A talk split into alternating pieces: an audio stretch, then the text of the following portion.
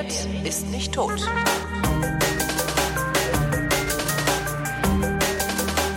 Ich rede mit Jörg Buschka, der ist Filmemacher und äh, hat einen Film gemacht über Deutschland. Hallo Jörg. Hallo Holger. Jörg, Jörg Buschka entdeckt Deutschland heißt das Ding. Nee, Buschka entdeckt Deutschland, ne? Buschka entdeckt Deutschland, ja. Was gab's, was, was, warum, warum gab's denn da was zu entdecken? Äh, ja, es ist, ich habe mir gedacht, äh, wir, wir fliegen irgendwie mit Billigfliegern um die ganze Welt und äh, dabei ist es quasi, wenn ich aus meiner Haustür rausfalle und äh, mich links und rechts mal umdrehe, beim Nachbarn schon total interessant. Also da, da gibt's eigentlich schon alles. Ich, ich brauche nicht nach Thailand zu fliegen oder so. Nein, Thailand ist ganz toll. Oh, wenn die Diana das jetzt hört, Thailand ist ganz toll, aber ähm, es gibt halt auch hier in der Gegend was zu entdecken. Äh, wo hast denn du dann angefangen, dir Deutschland anzugucken oder Deutschland zu entdecken? Direkt bei dir vor der Haustür? Wir, ähm, ja, das, Konzept war, ähm, wir fahren immer für einen Tag in eine deutsche Stadt und äh, stellen uns mit dem Wagen dann so ein bisschen abseits, äh, stellen ihn so ein bisschen abseits und gehen dann ähm, Richtung Stadtmitte und bewegen uns durch eine Gegend, wo potenziell erstmal, wenn du nichts anrecherchiert hast, nichts los ist. Also Ja. wo man dann quasi gezwungen ist, ähm, was ganz Außergewöhnliches äh, zu entdecken, weil du, weil da eigentlich nichts sein kann. Also wir haben es uns bewusst schwer gemacht und angefangen haben wir in Bad Kissingen. Das ist wo genau? Ähm, ich glaube, das ist in Franken. Also wenn du jetzt Ja. Bangkok gesagt hättest, wäre ich leichter Das gefunden bei auf der Bangkok Karte. eigentlich, Bei Bangkok, genau. Das ist äh, äh, in Bayern irgendwann so eingemeindet worden. Franken. Aha, wie groß ist das? Das ist, ein, das ist eigentlich so ein ganz toller Kurort. Der Mhm. wird vielleicht boah, 150.000 Einwohner. Ich weiß es aber nicht. So groß wie Wiesbaden wird er nicht sein. Wiesbaden hat, glaube ich, 250.000. Ich Hm. wohne da hier im schönen Wiesbaden. Also ihr, ihr seid nach, wir müssen glaube ich vorher, früher anfangen, oder? Wie seid ihr überhaupt auf die Idee gekommen? Ihr habt ja, wahrscheinlich hast du ja nicht da gesessen und gedacht, hm, es gibt ja so viel zu entdecken, das mache ich jetzt mal. Das ist ja eigentlich ein Geistesblitz, den man so nicht hat, oder?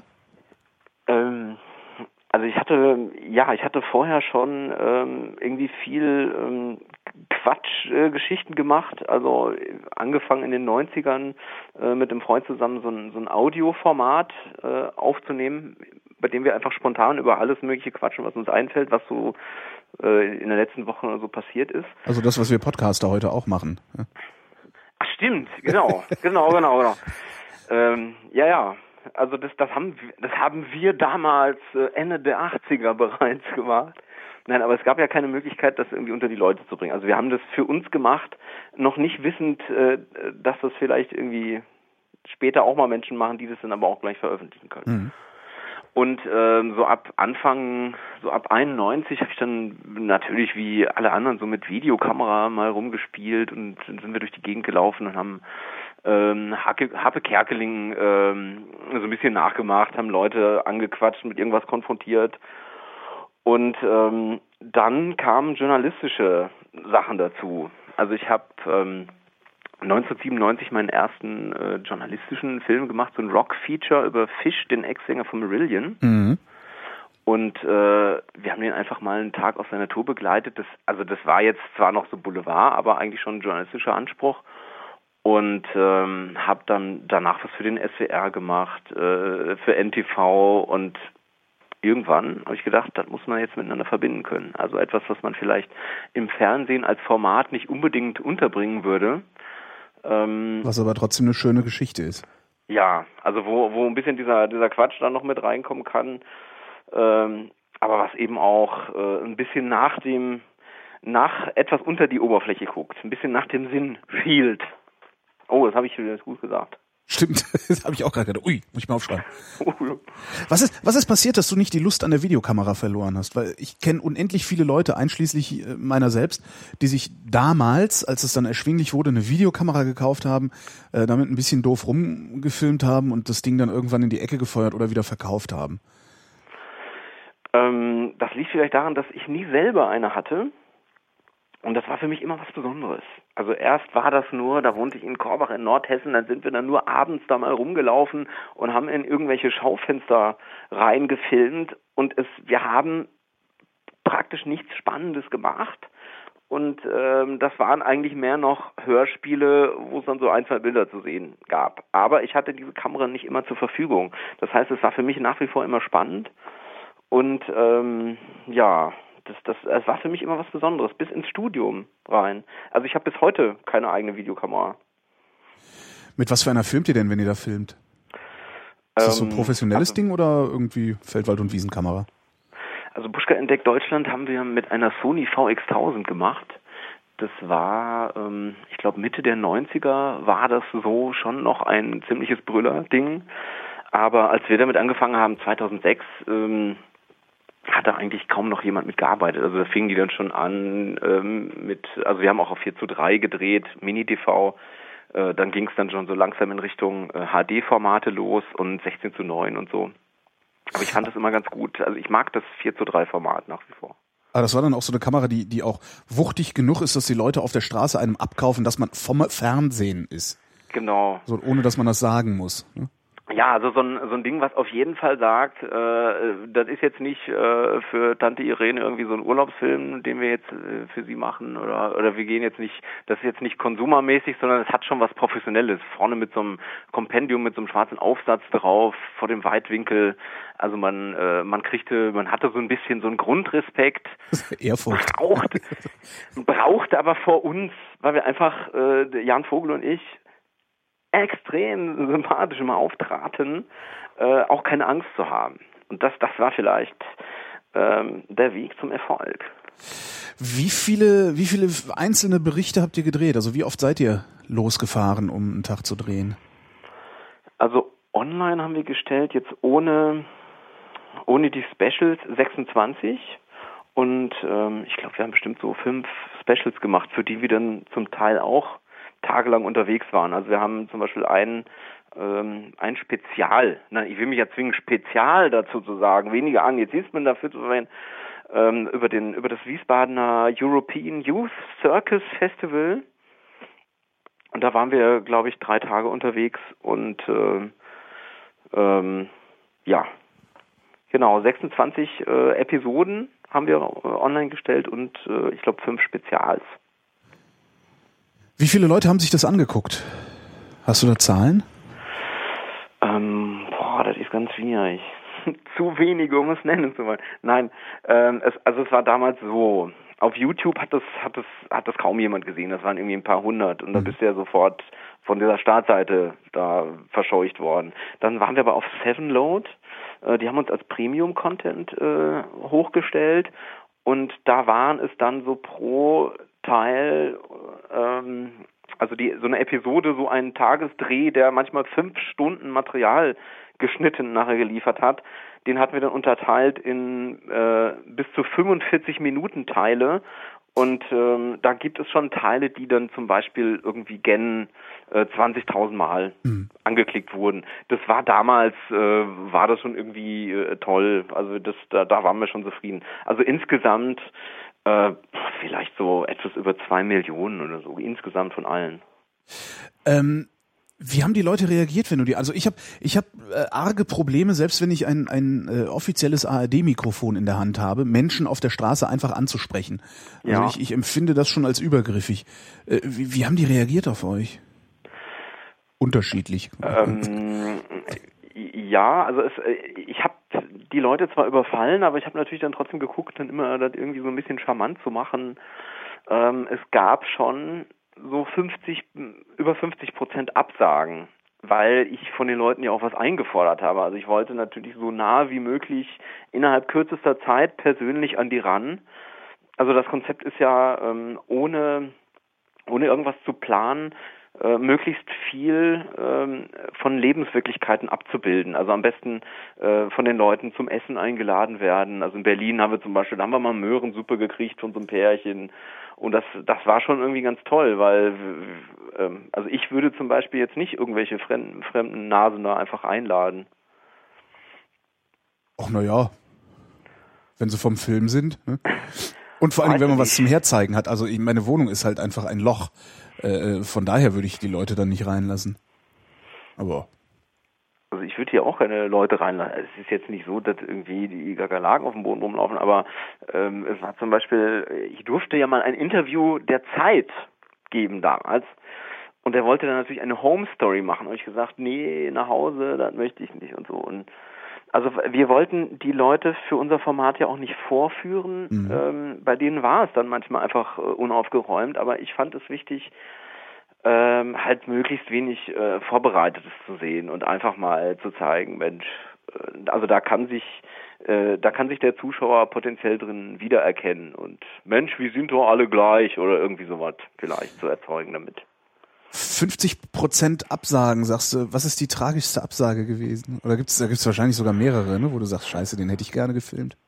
Ja, also es war in, in Limburg war mal jemand, da waren wir an einem Sonntag unterwegs, das ist sowieso schwierig. Und äh, in, in, in Limburg, in der Nähe des Friedhofs, das war natürlich besonders schwierig, weil was willst du die Leute da fragen? Ähm, sind sie traurig? Ich meine, ist ja klar. Also das war das war schon schwierig. Und also in der Nähe des Friedhofs haben wir dann äh, einen Mann getroffen, der der am Wäscheaufhängen war und dann erzählte, äh, dass er seinen Vater pflegt und ähm, also das, das fand ich erstmal gut, jemanden potenziell zu zeigen, der der Verantwortung übernimmt und der eben auch was zu erzählen hat, was jetzt nicht, äh, was jetzt über so ein Boulevardthema hinausgeht. Ähm, aber der wollte eben nicht, dass man das irgendwie abbildet. Und mhm. das ist schade, weil das hätte ich gerne, hätte ich gerne gezeigt. Weil ich mag eben auch äh, harte Themen bearbeiten und denen eben mit der nötigen Seriosität dann begegnen. Das heißt, du hast auch gar nicht mit ihm reden können äh, oder, oder hast du nur die, den eigentlichen Pflegeeinsatz nicht zeigen können? Ähm, ich habe so eine, also ich habe so ein Anfangsgespräch mit ihm geführt. Er hat dann natürlich ziemlich bald gebeten, die, dass die Kamera ausgemacht wird. Mhm. Und ähm, ich, also ich überfalle die Leute immer erst mit äh, mit laufender Kamera, um dann äh, das nachher nicht so gestellt zu haben. Und dann mache ich sie aber erstmal aus und sage den Leuten, was sie plus minus erwartet.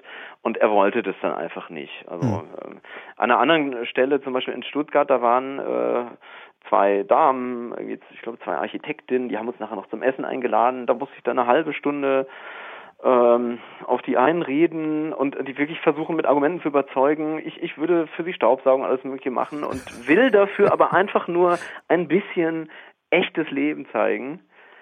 Ähm, und das war dann möglich. Und bei diesem Mann war das nicht möglich. Aber das verstehe ich auch, weil das ist halt etwas so Intimes, wenn man jetzt so seinen Vater pflegt. Ähm, wenn man das nicht will, dann will man das nicht. Naja, das ist ja klar. Ist euer Projekt, also Buschka entdeckt Deutschland, ist das eigentlich abgeschlossen oder wird das endlos? Also werde ich da jetzt, keine Ahnung, in mehr oder weniger regelmäßigen Abständen immer mal eine neue Folge sehen oder eine neue Geschichte?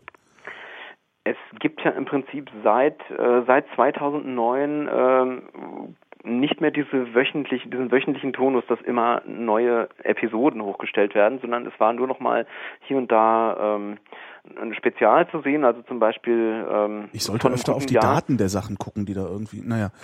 Wie bitte? ich, ist, ich habe gerade gesagt, ich sollte öfter auf die Daten der Sachen gucken, die da so stehen. Ja, so einen alten Scheiß. Das ist so ein alten Scheiß, ja, gar nicht auch sparen können. Mann.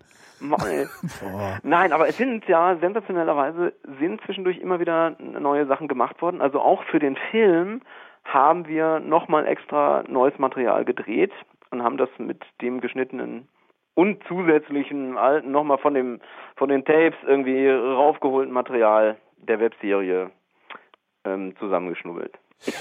Und den Film verkaufst du auch, ne? Also das ist jetzt nicht mehr für lau irgendwo auf YouTube. Ähm, den Film haben wir letztes Jahr in einige Kinos bringen können. Wir haben leider mhm. keinen Verleih gefunden, weil das haben wir auch irgendwie, ähm, das haben wir eine ganze Weile versucht. Wir haben den auch erst nicht auf Festivals bekommen. Und dann lief er jetzt aber Ende des Jahres auf einem äh, ethnografischen Festival in Marburg. Und ähm, jetzt sieht es so aus, ähm, als wenn er vielleicht auch noch auf ein, zwei weiteren Festivals läuft dieses Jahr. Aber er lief äh, in einigen Kinos im Rahmen der Hessen Filmtour letztes Jahr. Also da war ich dann immer nachher anwesend zu einem Filmgespräch. Dann lief er im HR-Fernsehen im Oktober. Ähm, und jetzt ist er bei Turbine Medien auf DVD erschienen. Zum Selbstkostenpreis wahrscheinlich. Ähm, also, sagen wir mal so, ich habe... Ähm, Reich wirst du damit nicht. Nee, also die, ja. die, äh, die Kollegen Co-Produzenten, der Jan und der Phil Friedrichs, der Geschäftsführer von Turbine Medien, wird auch wahrscheinlich nicht reich dabei. Ähm, also ich habe dann zum Beispiel auch noch einen draufgesetzt und habe gesagt, ich will unbedingt englische Untertitel haben und habe mich da dann nochmal, das war wirklich ein guter Monat, dran gesetzt, irgendwie 1130 einzelne Untertitel äh, mir daraus zu formulieren. Dann habe ich das einem lieben Freund geschickt, dem Stefan in London. Der wird sich das jetzt hier nämlich auch anhören. Viele Grüße. Ähm, und der ist ähm, inzwischen History Professor in Cambridge und hat das gegengecheckt. Also Ui. hat alles Hand und Fuß und deshalb hat der Film jetzt auch nochmal englische Untertitel. Äh, wenn du so eine Ablehnung von einem Festival kriegst, begründen die das eigentlich oder sagen die einfach, nö, ist nichts für uns? So Standardschreiben. Ähm, du kriegst meistens so ein, so ein verallgemeinerndes äh, Ding. Also ganz selten nehmen die sich mal Zeit, dir wirklich äh, zu sagen, warum das, warum das für, für die nichts ist. Ähm, ich habe, ähm, also bevor wir die Zusage bekommen hatten, im letzten Sommer auf dem Talflimmern Festival von äh, Mark Tikwa und Mark Rieder in Wuppertal zu laufen, ähm, hat mir der Mark Tikwa ganz deutlich gesagt, äh, dass ihm der Film gefällt, aber dass das und das technisch ein Problem sei und dass er mindestens eine halbe Stunde zu lang sei. Das ist, sei natürlich eine Sache, die ich jetzt entscheiden müsste oder die wir entscheiden müssen, aber naja, das war jetzt jemand, der wirklich mal ehrlich war und gesagt hat, äh, du, das klemmt an ein, zwei Stellen. Und das haben wir dann, äh, wir wollten es dann einfach wissen, ich habe das dann beseitigt und äh, dann, ja, dann ist er auch auf einmal woanders besser angekommen. Also ich glaube auch nicht, dass er jetzt mit dieser 120 Minuten Version beim HR irgendwie untergekommen wäre. Wie viel sind da gelaufen? Ähm, 60? Mit, ach so, 92 Minuten. 92, immerhin. Ja. Aber ja, es ist, halt, ist, ist aber doch auch einfach skalierbar, ne? Du musst halt einfach nur ein paar Szenen rausschneiden und gut ist. Also weil letztendlich sind ja, es ja, ist es ja wie so ein Episodenfilm. Kein ne? Problem bei, dem, bei diesem Ding, nein, war überhaupt kein Problem. Ich, ich kann es nicht beurteilen. Also ich bin überhaupt kein, kein, also ich, ich komme zwar vom Film, aber ich war mal Aufnahmeleiter. Das ist ja dann eher doch der, der die Straße äh, absperren lässt. Du musst dir die Leute dann auch da zusammenschalten. So dann, hallo, ähm, jetzt bitte in fünf Minuten wir drehen. Hallo. Freunde, oder? Achso, nee, ich, ich war der im Büro. Also ich habe ich hab, so, ich hab im Warmen gesessen.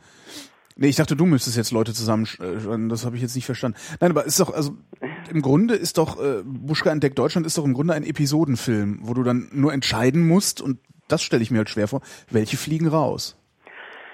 Ja, aber dieses nur bezieht sich auf 200 äh, Stunden schon geschnittenen Materiales, was absolut, äh, wo irgendwie die linke Hand nicht mit der rechten zusammenpasst. Also das war eigentlich schon relativ geisteskrank, überhaupt zu dritt zu entscheiden, daraus machen wir einen Film. Mhm. Und äh, ich habe mir das jetzt hier mal grob zusammen äh, hier hingelegt, damit ich das überhaupt irgendwie wiedergeben kann. Ich habe dann erst versucht, ein, ein Dreiaktmodell daraus zu formen, ähm, was wie ein szenischer Film funktioniert und das ging überhaupt nicht weil du hattest ganz am Anfang äh, in den ersten 30 Minuten nur so Reisegeschichten. In dem mittleren, längeren Block kamen dann auf einmal Probleme auf und im dritten hast du dann irgendwie einerseits äh, das Thema äh, äh Holocaust, also da habe ich tatsächlich mit jemandem ge gesprochen, dessen äh, ich glaube, dessen, dessen Opa im Konzentrationslager gestorben ist und so mhm. und lauter solche Geschichten. Und auf der anderen Seite ging es dann um das Thema äh, Deutschland in einem friedlichen Europa um dem was entgegenzusetzen, sage ich jetzt mal, dieser fürchterlichen Geschichte. Und diese Sachen zum Beispiel, die habe ich dann nachher ähm, rausgeschmissen, weil das, das hat einfach Guido Klopp ein bisschen ausführlicher behandelt. Ähm, habe ich Guido Klopp gesagt? Ja, finde ich auch total lustig. Ich dachte, du kommst aus Dortmund, ne? Nö, überhaupt nicht. Aber du hast was mit Dortmund irgendwas zu tun. Finde ich total lustig, Guido, Guido Klopp. Klopp. Ich habe es aber noch gemerkt. Guido Klopp. Von okay. Schalke, der. ja, äh, der immer hier. Äh, mit den Locken so. Mist, er hat's gemerkt, naja. äh, und ähm, ja, ich habe dann daraus, ähm, was habe ich, Handlungsstränge gemacht. Soll ich die mal vorlesen? Äh, äh, meinetwegen, lies vor, wir haben Zeit. Ja, ich, ich lese die mal vor. Ähm, also der erste Handlungsstrang war, ähm, ich weiß gar nicht, ob man das so vorlesen kann. die äußere Klammer des Films, Geschichte, äh, von der Geschichte ausgehend in Richtung Zukunft Deutschlands in Europa. So, das ist schon mal das Ding. Dann das zweite war Traditionelles ähm, und dann ähm, äh, Thema Migration, Integration und dann unser aller Deutschland. Wir gemeinsam zusammen. Dann, äh, das kannst, du, kannst du an die Bundesregierung verkaufen, den Slogan. Äh, ja, ja, ich habe auch, auch, äh, auch in dem Duktus, das, die, die nehmen das sofort, da freuen die sich drüber. Ähm, äh, das, Das funktioniert leider nicht. Ich habe nämlich, ich will nämlich ähm, ein neues Format machen mit einem türkischen Freund zusammen, Bülent aus Darmstadt, äh, der ähm, der also so einem so einem äußeren Klischee entspricht, also aussieht wie so ein Türsteher, wo sie dann also irgendwie alle negativen Vorurteile bündeln könnten an ihm. Aber sobald er den Mund aufmacht, merkst du, das ist ein Politikwissenschaftler. Sehr gut. Und das Format soll heißen äh, Buschka fragt Bülent und das habe ich mal Tarek Al-Wazir angeboten und es interessiert sich keiner dafür. Es will, es interessiert niemanden äh, das Thema Integration. Die haben schon so viel über Duis Duisburg, Marxlohe und Pro NRW und diese ganze Scheiße da gehört, die wollen da nichts mehr drüber. Ja. Ja, ich, äh, ich mache es auch, ich mache es jetzt ein bisschen äh, schneller mit diesen Handlungsfehlern. Nee, ist okay, ich quatsch halt nur immer rein, also aber muss halt mit nee, leben. Ja auch, man muss sich mich da so ein bisschen bremsen manchmal. Das eine ist, äh, also ein Handlungsstrang war dann schönes Deutschland, also wirklich dieses touristische und dann unterwegs Leute tanzen und äh, Thema Fußball haben wir auch drin. Ähm, dann kommt als nächstes Krisen und natürlich auch die Auswege. Also lauter so Entwicklungen ich habe auch mal ähm, genau was habe ich hier denn? Und, und das dann und das dann ineinander verwoben, so dass es nicht mehr richtig trennbar ist. Ja, und dazu, äh, dazu müsste ich dir jetzt eigentlich mal jetzt per Bildtelefon dieses Bild hier zeigen, weil das sieht aus wie der, ähm, wie der U-Bahn-Plan einer äh, noch nicht geschaffenen äh, chinesischen Megastadt von 20 Millionen Einwohnern. Das, man kann sich eigentlich jetzt nicht mehr da drin zurechtfinden. Fotografier, kannst du abfotografieren, mir schicken, dann äh, packe ich das als Bild dazu in den Podcast. Oh, ich muss erst mal Falls du überhaupt weil, möchtest, dass irgendjemand das sieht, weil äh, äh, ja die Notizen, die ich mir mache, veröffentliche ich ja in der Regel auch nicht. Ja, ähm, vielleicht vergesse ich das auch gleich. Ja, also wenn, wenn jetzt Guck ganz viele Leute schreiben würden, oh, das will ich aber gerne sehen, ja. müsste man gucken. Wenn 100.000 Leute dein, die DVD kaufen, dann ja, äh, ne? genau. Das stimmt. Das ist, Genau, du hattest nämlich, du hattest gesagt, äh, DVD, das ist ja eine Brückentechnologie. Das ist eine Brückentechnologie, ja. Ja, weil wir, ähm, also ich fand das auch zunächst wichtiger, ihn ins Kino zu bringen, hab dann aber ganz schnell gemerkt, ähm, so toll das ist, wenn du nachher so ein Filmgespräch hattest und der eine sagt dir, Mensch, das und das ist viel zu kurz, was ein Quatsch, und die anderen sagen, Nein, ich bin 50 Kilometer gefahren, weil es den Film bei uns nicht zu sehen gab. Ganz toll. Also du wirst wirklich aufgewühlt davon, aber irgendwann ist es halt vorbei und die DVD hast du jetzt so im Schrank äh, und ja, oder vor dem Schrank. Und da steht. staubt sie dann ein. Ähm, ja, ich, aber ich nee, will das ja gar, ich will das ja nicht auf einem anderen Medium haben, sondern ich will das einfach dauerhaft verfügbar haben. Das ist ja das, was ich gerne. Ich möchte gerne auf den Knopf drücken, dann soll der Film bei mir runtergeladen kommen, dann gucke ich mir den an. Ja, das, das geht. Einfach die DVD einlegen. Ja, das ist ja das Problem. äh, ne? Also ja. es ist halt immer, es ist halt immer ein logistischer Aufwand damit verbunden. Also ich muss halt die DVD haben, habe ich aber nicht. Äh, dann bin ich irgendwo anders und sage, hey, das müssen wir gucken. Ah, ich habe die DVD zu Hause. Das finde ich halt immer so ein bisschen doof an, an, an DVD. Und auch daran, also das ist aber so ein Problem, das habt ihr Filmemacher alle noch oder oder fast alle noch, dass ihr noch nicht das Internet wirklich umarmt habt und sagt, oh, komm hier, ja. da ist der Film, hier acht Euro, Download, alles super und äh, wenn ihr ihn kopiert, umso besser, dann verbreitet er sich von alleine. Aber das ist natürlich auch ähm, so ein Ding. Ich habe früher Comics gezeichnet. Ja. Würde das gerne noch ein bisschen weitermachen, verdienst aber kein Geld mit. Ähm, und dann hast du wenigstens nachher diese ganzen Zettel da rumliegen oder vielleicht auch mal ein Album irgendwo fertig. Mhm. Aber ähm, wenn du Musik aufnimmst oder wenn du einen Film fertig machst, dann hast du am Ende alles auf so einer scheiß kleinen Scheibe. Mhm. Und ähm, das ist schon was anderes, als wenn du jetzt äh, Schreiner bist oder so zum Beispiel. Dann arbeitest du von mir aus wochenlang da dran, aber dann steht dieser riesige Eichenschrank, steht bei dir in der Hütte und dann gehst du raus, kommst wieder rein, hast eingekauft, ah, ein Eichenschrank. Und du wirst ja wohl nie, sa nie sagen, ach, diese, diese tolle CD, ich sehe aus dieser Entfernung schon den Inhalt. Also es ist einfach, das verschwindet alles so. Ach, wie traurig. Und das, und das würde durch, durch, durch ähm, ein, eine Verfügbarmachung im Internet, würde das noch weiter verschwinden in deiner Wahrnehmung? Nee, das ist einfach was anderes, aber ich finde, ich mag halt, ich mag, ich mag halt äh, einfach Covers. Ja. Ich finde das toll. Also ja, du für dich, du für dich, aber du, du machst ja den Film und ich soll den ja gucken. Ja, aber du sollst auch, du sollst auch das Plakat dir davon aufhängen. Eine dicke Jacke hinten mit dem Emblem, genau. Merchandise. Und ein Badehandtuch. Stoffbeutel. Ja, so ein Badehandtuch, wenn du zum Beispiel auf eine Kreuzfahrt gehst, dann können wir natürlich auch ähm, kurzerhand äh, eine, eine Bade, Äh, ja, aber Jörg, den Kram, den Kram kaufe ich doch, weil mir dein Film gefällt. Ah, das ist doch, der Trick ist doch, ich gucke mir das an und denke mir, das ist cool. Davon ja. will ich eine Jacke haben. Die gibt es übrigens noch nicht. Auch da müssten natürlich hunderte von Leuten erstmal sich melden und sagen, die möchten Jacke genau. haben. Zurück zum Film. Ja. Äh, wie lang sind die einzelnen Gespräche, die ihr da mit Leuten gedreht habt? Gibt es da irgendwie so eine, so eine Mindestlänge oder habt ihr einfach laufen lassen? Also während der, der Web-Episoden gibt es da zum Teil ähm, Gespräche, die über eine Stunde gehen. Mhm. Es soll ja auch Podcasts geben, wo das über eine Stunde geht. Das hören sich ja nee, auch nee. Leute an. Das hört niemand. Äh, das ist einfach zu lang auch, oder? Ja. Über so ein Format, über eine Stunde. Also die meisten, hören, die meisten hören nur die ersten 15 Minuten, dann sind die eingeschlafen. das motiviert aber dann, noch auch, den, den Job einfach weiterzumachen. Ja klar, am Ende kannst du reden, was du willst. Hört ja eh keiner mehr zu. Ja, so Nase hochziehen und so. Ja, also die, die ähm, in der Webserie waren die Interviews ziemlich lang und äh, für den Film muss ich natürlich gucken. Also ähm, sind das besteht er jetzt hauptsächlich auf, aus fünf Home Stories, die dann ziemlich lang sind oder fünf wäre sogar noch zu viel. Ähm, oder ist das Ganze so ein Bilderbuch, was jetzt nicht einfach nur so ein schnelles Best-of ist, sondern was das auf eine neue Art und Weise zusammenbringt. Also es gibt ja auch einen Soundtrack dazu, dann ähm, gibt es eine Erzählstimme, also ich spreche das Voice-Over und bringe das alles, äh, was vorher nichts miteinander zu tun hatte, in einen neuen Kontext. Ähm, dafür sind die Home Stories aber ziemlich gerafft. Also die sind, ich glaube, die längste ist etwas über fünf Minuten oder so. Mhm.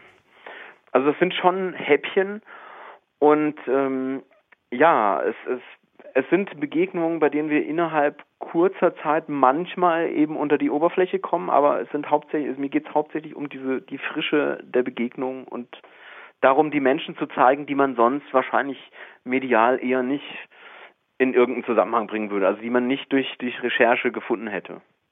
Hast du überhaupt irgendwas recherchiert im Vorfeld oder seid ihr wirklich jedes Mal vom Stadtrand in die Stadt reingelaufen?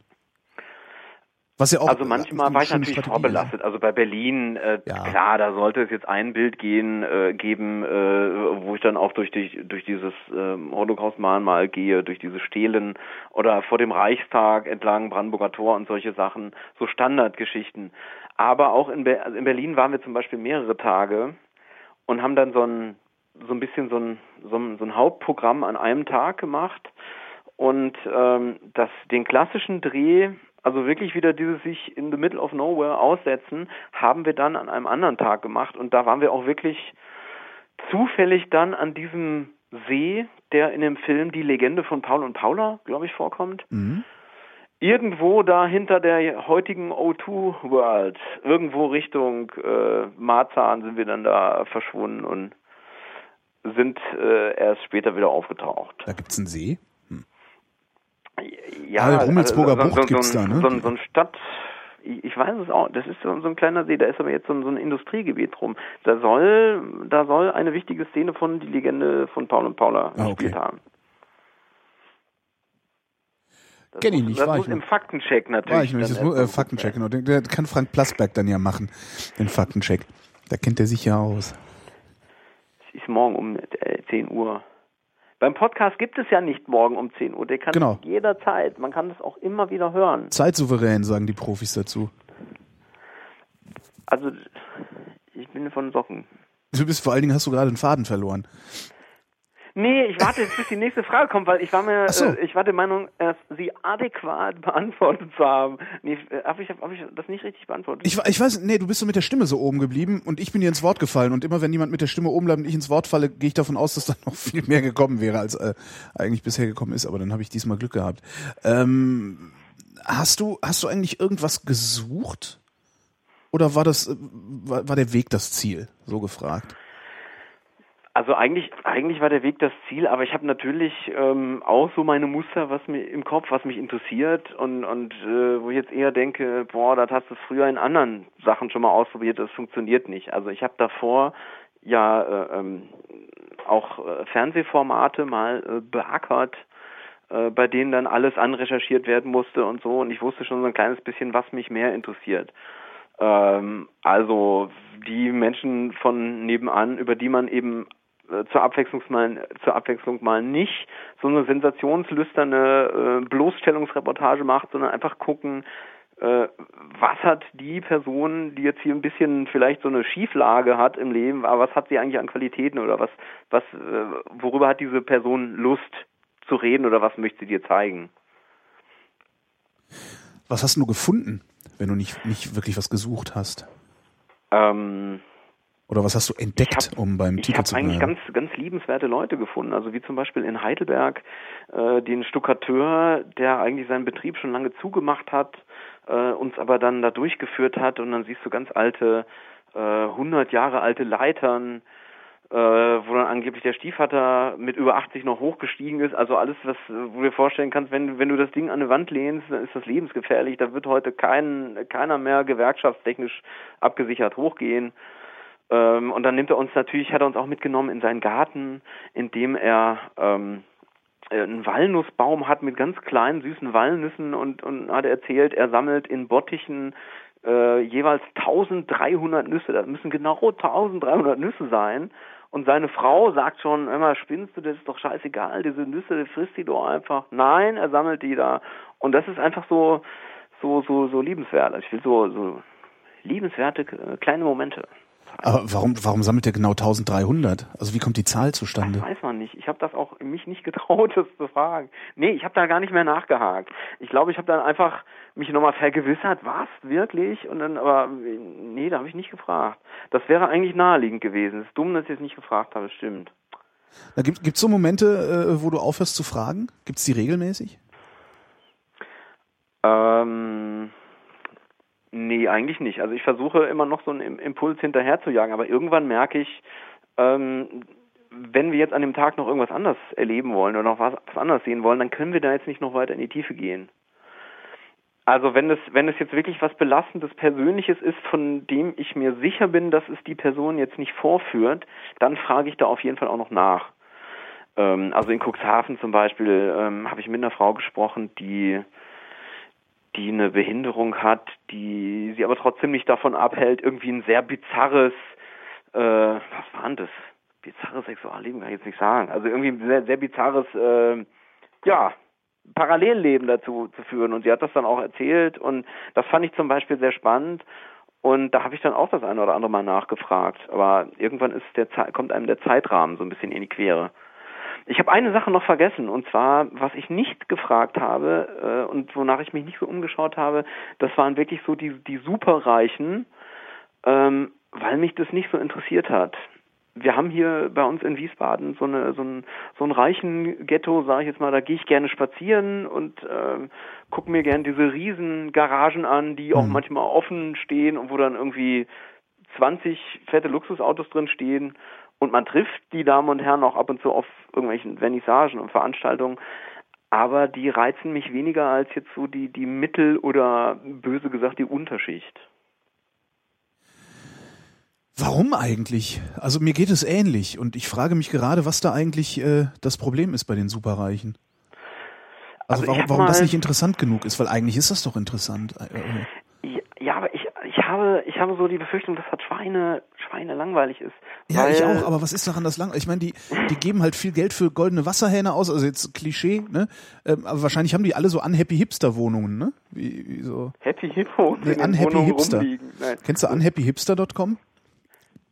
Das ist so eine Webseite, die sammelt Fotos von so äh, praktisch leeren Designwohnungen und Häusern, wo mhm. Menschen nachdenklich blickend am Fenster stehen.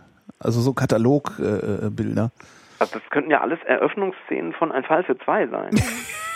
ja, Oder? Ja. Das ist auch hier gedreht wird häufig. Ja, obwohl ein Fall für zwei, ein Fall für ja. zwei ist ja doch noch ein bisschen räudiger immer, ne? Ist ein bisschen Oh, ich will jetzt ich war auch mal, ich war auch mal ähm, äh, Wieso willst du nichts sagen? Schreibst du Drehbücher für einen Fall für zwei oder wieso? Nein, ich habe mal ähm, ich war mal Statist bei ja. Fall für zwei. Oh geil. Und äh, ich musste auch mal irgendwie jemanden spielen, der äh, Pornofilme ausleiht in einer Videothek. Und das Witzige war, das war sowieso meine Stammvideothek, in der ich sowieso Filme ausgeliehen habe. Also ich musste dann, und meine Oma fragte dann so, Mensch, was ist das denn für eine Rolle? habe ich gesagt, ja, ganz schlimm. Aber es war sowieso meine Stammvideothek. Weiß deine und, Oma, dass du öfter in diese Videothek gehst? Äh, ach, das ist ja lange her. Ja, ach, ne, das ist. Nee, Oma, da gehe ich ja, immer hin.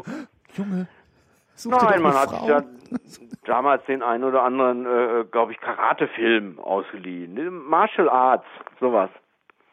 Aber warum sollte das Leben eines, eines, eines reichen Menschen langweiliger sein als das Leben eines armen Menschen? Ich habe mal ähm, vor über 20 Jahren habe ich mal äh, so Bonzenessen ausgefahren, also so ganz, ganz, ganz teure Nachtische für damals äh, irgendwie über 100 Mark. Das war so ein kleiner Salat und ein Nachtisch und das habe ich dann immer in diese Gegenden gebracht. Ja. Und ähm, ja, einmal bin ich dann da wirklich in so ein super Cyber, in so eine Cyberküche gekommen. Das sah aus wie bei das fünfte Element. Und äh, die Frau saß da, war ganz einsam und das sahst du dir einfach an. Vielleicht war die gar nicht einsam, vielleicht war die super happy, aber ich hatte einfach den Eindruck, sie war so in so einem goldenen Käfig und ähm, das kriegst du ja auch bei MTV immer um die Ohren gehauen, wo diese ganzen Rapper dir dann da zeigen äh, mit diesem Humping Gas und so, wie sie da auf die Kacke hauen. Oder selbst, ähm, wie heißt sie denn nochmal? From Sarah with Love, wie heißt sie nochmal? Sarah. Sarah Connor? Sarah Connor, ah. genau. Die hat ja dann auch noch in Deutschland sich auch noch so, so ein Ding gebaut und dann musste sie auch so einen Hammer haben und so. Und dieses ganze Geplätscher, das interessiert mich alles leider nicht. Vielleicht das sieht halt alles sehr, das sieht halt alles sehr unlebendig aus, finde ich immer. Wenn man dann mal an so Häusern vorbeigeht und reinguckt, die sehen auch immer unbewohnt aus. Also ich vermisse dann auch so eine irgendwie so ein bisschen was chaotisches da drin. Das ist immer so ein bisschen mein Problem, wenn ich wenn ich äh, mir angucke, wie die Reichen leben. Ja, und wenn ich das dann irgendwie äh, bespielen müsste mit irgendwas, dann würde ich, äh, würde ich dann auch so eine Demontage ja. machen, wie bei Die fetten Jahre sind vorbei, irgendwie sowas. Aber ansonsten ist das, ist das nicht so spannend. Man Haben will das natürlich ab und zu. Also man will mit so einem Fingerschnitt, möchte man natürlich gerne mal äh, in diese Welt eintauchen. Ja, man möchte gerne die Kohle haben, die die haben. Ja, sicher. Also in die Welt eintauchen will ich gar nicht. Ich will nur deren Kohle haben, das reicht mir. Dann mache ja, ich meine manchmal da so mit Leuten feiern und ach kommt, da nicht für, komm, lass ruhig den Flocati, den Wein da einsitzen, das wird ausgetauscht. lass mal den Rotwein einwirken in den Flocati. haben die eigentlich, haben die online, äh, äh, online, haben die Trinkgeld gegeben? Die, äh, äh, ja, oh, die haben, ja, die haben Trinkgeld gegeben. Viel oder wenig? Ähm, also äh, die die richtig Reichen haben wenig Trinkgeld gegeben ja, ne? und ich habe mich ein zweimal dann dann äh, verzählt oder es dauerte ein bisschen länger bis ich das das Rückgeld dann geben konnte und dann meinte dann wirklich so, so ein Superbonze beim nächsten Mal geht das aber bitte schneller oder und es war also einfach ekel ekelhafte das, die Erfahrung habe ich aber auch beim Pizzafahren gemacht damals äh, je, je wohlhabender die Gegend war, in die ich gekommen bin, desto weniger Trinkgeld gab, so im Schnitt. Ja, es ist, es ist traurig. Es ist einfach traurig. Ein wohlhabender Freund von mir sagt immer, man wird ja auch nicht reich dadurch, dass man viel einnimmt, sondern dadurch, dass man wenig ausgibt. Ja, das ist. Also die, das ist alles eine Laudatio darauf. Ähm, Geld ist nicht alles. Sagt auch nicht. Das nee, aber ja. Ich habe aber übrigens, ich muss jetzt natürlich auch mal äh, eine, eine positive Lanze brechen für die wohlhabenden Leute. Ja. Ich habe während dieses Jobs dann auch äh, Ruprecht Eser kennengelernt. Der, der ja ZDF, also, also äh, wirklich ein sehr, sehr, sehr netter Mensch, ist ein, das ist ein, ein super Anchorman des ZDFs, der damals immer gesagt hat, und das war der Tag im Heute-Journal. Und was hast du davon, dass du Ruprecht Eser kennengelernt Also hat das irgendwelche Konsequenzen gehabt? Ja, der hat dann nachher, ich glaube, der hat, wie war denn das? Der hat dann bei bei Taunusfilm äh, äh, mal einfach die Tür geöffnet, dass man dann den Diplomfilm ah, ja. machen konnte und so weiter. Und dann gab es ein Sponsoring und so. Ich will einfach sagen, also der war, äh, der war eben nicht unfreundlich. Der meinte dann gleich, oh komm mal in die Küche, ja, ist ja spannend. Was machen Sie denn sonst und so. Der hat sich wirklich interessiert. Aber das war eben auch jemand, der ähm, ja, ich will den ja gar nicht da auf die gleiche Stufe stellen. Der hat da in der Gegend dann da, gewohnt. Ja. Man kann halt, man kann ja, wenn man viel arbeitet, es sich auch gut gehen lassen. Ja, manchmal gibt's ja so Notverkäufe, wo man dann irgendwie einsteigen kann. Was war denn dein Diplomfilm? Äh, mein Diplomfilm, den gibt's aber nirgendwo online zu sehen, der heißt Alle Zeit der Welt. Das ist so eine, so eine moderne Jesus-Geschichte. Jesus kommt, äh, also die, die Story des Neuen Testaments ist ja, ähm, Jesus kommt irgendwann so zum letzten Mal dann wieder und dann wird aber äh, der Gute vom Felde geholt und der Böse wird irgendwie sein Schicksal ereilen und so. Also so das Gute ins Kröpfchen, das Schlechte ins Töpfchen oder umgekehrt. Und äh, meine Story fängt kurz vorher an, also vor diesem Armageddon und ähm, Jesus kommt als als ein normaler, äh, gut aussehender junger Mitdreißiger ähm, erscheint er einer Art einer Maischberger-esken äh, Journalistin und bittet sie doch nochmal äh, die Message im, im, im Fernsehen zu verbreiten und so. Es ist ein, ein sehr missionarischer Film. Also das war sehr, sehr, sehr, sehr missionarisch. Warum hast du sowas gedreht? Warum? Ja, also hattest du irgendwie missionarischen Druck oder Eifern damals? Ähm, ich wollte, ich wollte so eine Geschichte erzählen. Ich wollte einfach, äh, also mich, mich hat der Stoff gereizt, wie das wäre, wenn, also es gibt ja schon auch so, es gibt ja viele so moderne Jesus-Geschichten und das war, das war so ein bisschen so ein konservativer moderner Jesus. Warum gibt es kann das man? konservativ modern? Das, das eine schließt doch das andere aus, ne? Äh, Bisschen, glaube ich, ne? Naja, Quatsch erzählt. naja, es, es, also man, man könnte argumentieren, dass es äh, unter bestimmten Umständen Konservatis Konservativismus, Konservatismus, egal, äh, auch modern wäre, wenn man nämlich sagt, äh, wir, wir, wir, äh, also ressourcenschonend wäre ja auch konservativ und Ja. gleichzeitig modern. Also ein, ein laizistisch äh, reaktionärer Jesus. Laizistisch reaktionär, das gefällt Genau. mir. Äh, warum gibt's den nicht online zu sehen? Nein, dafür ist er jetzt nicht. Ach, der, der, ist, der, das ist auch so ein bisschen. Äh, Also ich, also ich, ich, ich denke mal, wenn jemand doch ein Werk macht, der will doch, dass das unter die Leute kommt. ja, also ich, ich habe damals, ähm, ich habe ja hier, ich habe Design studiert und ähm, das war ja keine Filmhochschule. Und den kann man sich auch angucken, aber ich will den jetzt nicht gerne als Kurzfilm zeigen. Kurzfilm, der muss richtig äh, Joe in the Last Row auch äh, begeistern und äh, muss auch ein bisschen was äh, ein paar Kritiken überstehen können. Und dafür ist der, ist es einfach nur ein zu zartes Pflänzchen. Verstehe.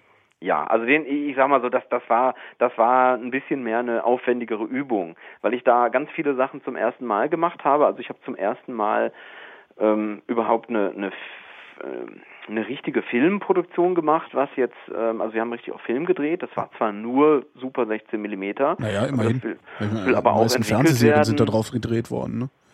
Wie bitte? Die meisten Fernsehserien sind da drauf gedreht worden.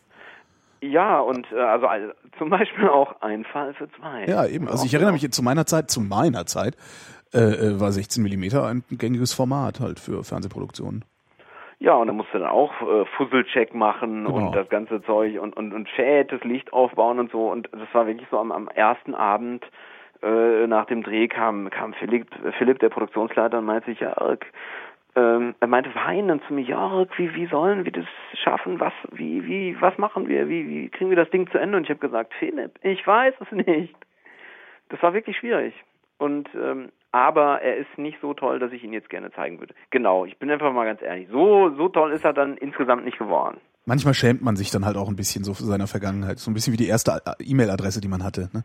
Nee, schämen nicht. Ich habe hab auch mal hier für die Coupé äh, äh, äh, gearbeitet. Ja, aber da war das noch eine Wirtschaftszeitschrift, ne? Das war ja mal ein Wirtschaftsmagazin. Ja, natürlich, klar. Also wie, wie, die, wie der Playboy, da ging es den seltensten Käufern ging es ja um diese Nacktbilder, Ja, sondern hauptsächlich um diese um die schönen Rubriken. Genau, wegen Ja, der Texte. Ja.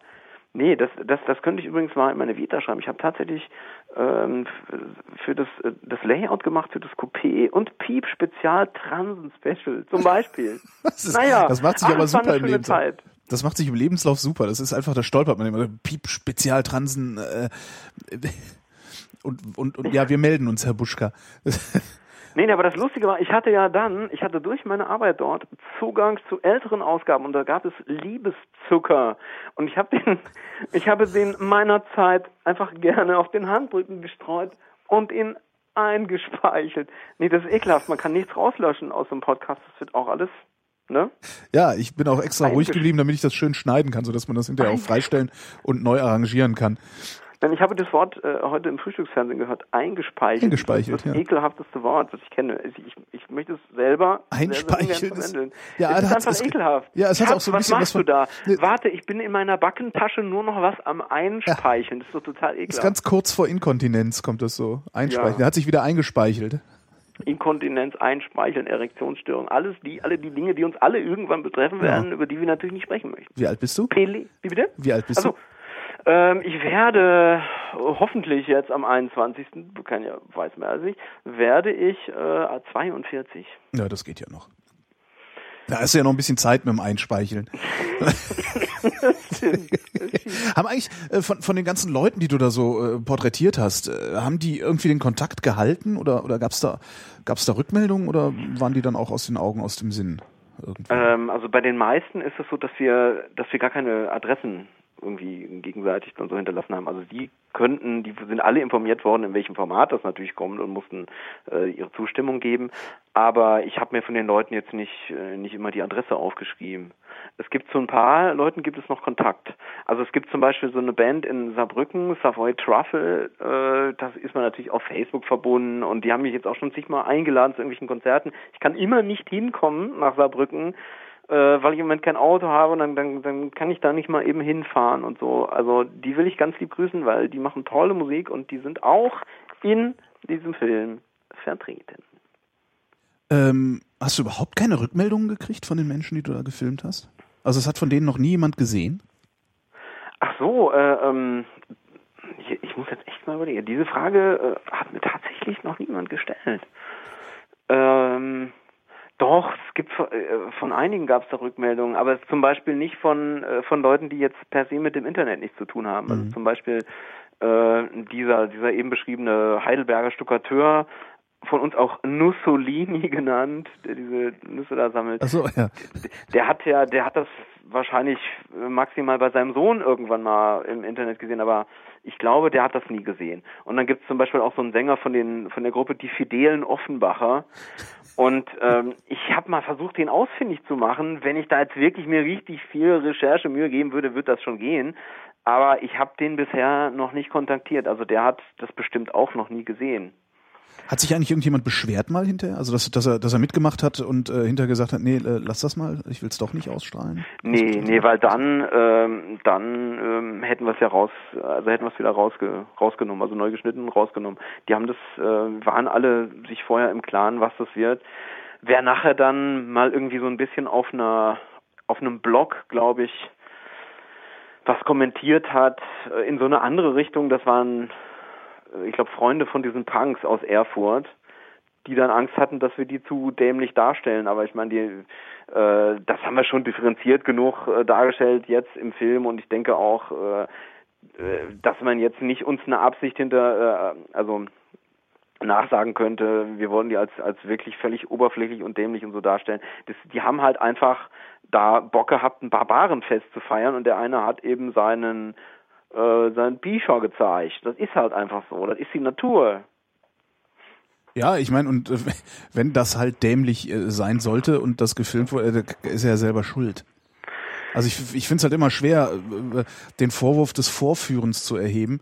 Ähm, also klar, ich kann natürlich kann ich hingehen und irgendwelche Fragen stellen, die äh, jemanden dann irgendwo in die Ecke drängen, dass er, dass er gar nicht mehr anders kann, als dummes Zeug zu reden.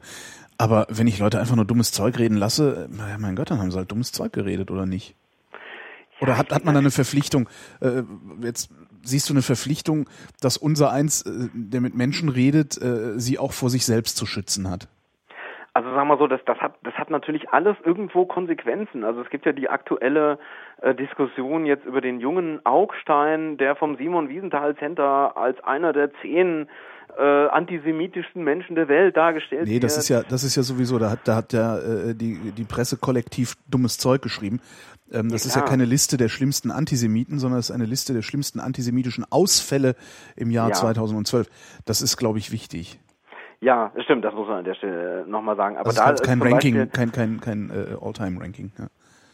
Also äh, da ist dann zum Beispiel das Thema, ähm, da ging es dann auch um das Thema, hat man ähm, verursacht, da hat jemand, glaube ich, vom Simon Wiesenthal Center, ich habe hab ich das gestern gesehen auf TTT, ähm, hat dann gesagt, ein falscher Artikel kann, äh, kann jemandem das Leben kosten und so. Und das stimmt natürlich. Also wir haben tatsächlich ähm, eine Verantwortung mit dem, was wir da machen. Und ich versuche immer, äh, die Protagonisten dann auch zu schützen. Also wenn das jetzt jemand ist, der irgendeine rechtsradikale Scheiße erzählt, dann möchte ich natürlich auch, wenn er will, dass er damit dargestellt wird, dann ist er für mich ein Zeugnis, was ich dann auch nicht abmildern will, sondern dann stelle ich den so dar, wie mhm. er eben war. Aber der Franzose, äh, der jetzt so ein bisschen einen im Tee hatte und am Ende des Films dann zu mir sagt, äh, also der entschuldigt sich ähm, bei mir für die Kriege zwischen Deutschland und Frankreich. Ach, und wenn man jetzt so ein bisschen in der Vergangenheit blättert, mag man sich natürlich daran erinnern, dass Waren äh, wir das Frankreich, nicht? Äh, Ja, dass also jetzt äh, Frankreich jetzt nicht nicht immer hauptsächlich der Aggressor war. nee, kann man so nicht sagen. Ne? Ja, ne, einfach mal so. Die haben vielleicht und, ein bisschen rumgepöbelt, aber Ja, und da sind äh, sind äh, die Leute da hingegangen und jeder stoßt einen Franzosen und so eine scheiß Genau. Einstellung. Und ich habe dann aber einfach, ich habe dann ihm einfach nur entgegnet und äh, gesagt, du, ähm, äh, we are sorry as well. Wir haben es auf Englisch gemacht und so, Mhm. um ähm, und wir haben uns nachher die Frage gestellt, ist der zu besoffen dafür? Kann man den da, kann man den so zeigen? Und fühlen wir den damit nicht vor? Also es stand für mich tatsächlich ein bisschen auf der Kippe. Aber ich fand die Aussage so wichtig, dass man sagt, scheißegal, äh, wer damals den Krieg angefangen hat. In diesem Moment, die tolle Aussage ist, äh, da wollen beide, äh, dass es nie wieder zu so etwas kommt. Und es sagt sogar quasi der, ange der damals Angegriffene sagt das als erstes, führt das als erstes ins Feld. Und das war für mich so eine große Friedensbotschaft. Und ja, das war toll. Da habe ich dann gesagt, egal, ob der jetzt so ein bisschen einen im Tee hat oder nicht. warum machst du die Geschichte eigentlich nicht weiter? Also warum entdeckst du Deutschland nicht weiter? Keine Zeit, keine Lust, kein Geld? Und jetzt ist gerade der Moment, über den wir ganz am Anfang gesprochen hatten, dass wenn ich was trinke, dass ich dann geil. Hm. Ähm, wir haben jetzt mit einer, ähm, jetzt unlängst mit einer großen Telefonfirma darüber gesprochen, ob die das nicht sponsoren möchte, sponsern möchte.